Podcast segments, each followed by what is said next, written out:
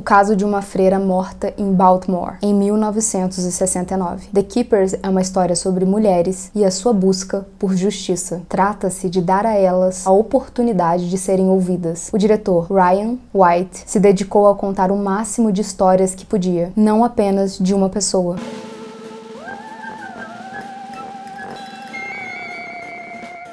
Bem-vindos a mais uma sessão do Clube dos Excêntricos. Ho, ho, ho, ho, ho. Sempre que o Natal tá chegando, eu já começo a ficar meio empolgada. Eu sou a Mia Moza. Vocês já decoraram a segunda regra do clube, então falem pra mim qual é a segunda regra do clube? Exatamente. Então aproveita e se inscreva, compartilhe, curta, tudo isso mais que a gente faz quando a gente ama muito um canal. Ah, estamos com um podcast por aí? Uhum, é verdade. Siga a gente por lá. Qualquer plataforma de streaming que você amar muito, você vai encontrar a gente. Está começando mais uma sessão super excêntrica do clube. Bora!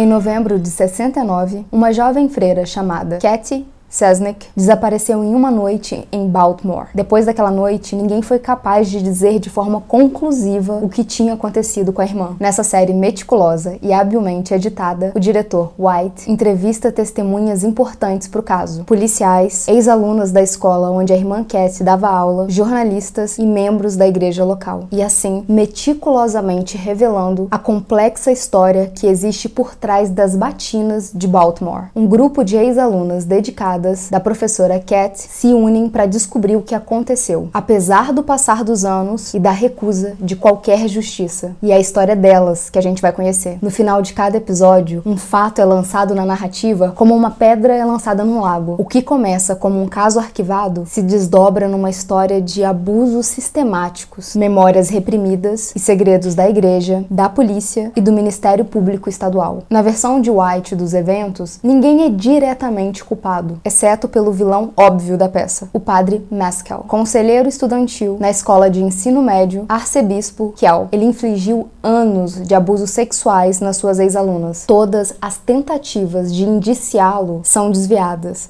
porque, segundo as suas ex-alunas, a polícia está um tanto quanto comprometida nesse caso. E aí começam as perguntas. O Mescal, que é inegavelmente o grande vilão dessa história, ele está envolvido na morte da irmã Cat? As testemunhas viveram realmente tudo aquilo que elas estão relatando? Essa história é menos sobre o assassinato e mais sobre os encobrimentos que vieram em seguida? Uma coisa que eu vou te garantir: as respostas são horríveis, mas fazem da série um material corajoso e necessário. E talvez uma das obras que eu tive mais dificuldade de assistir.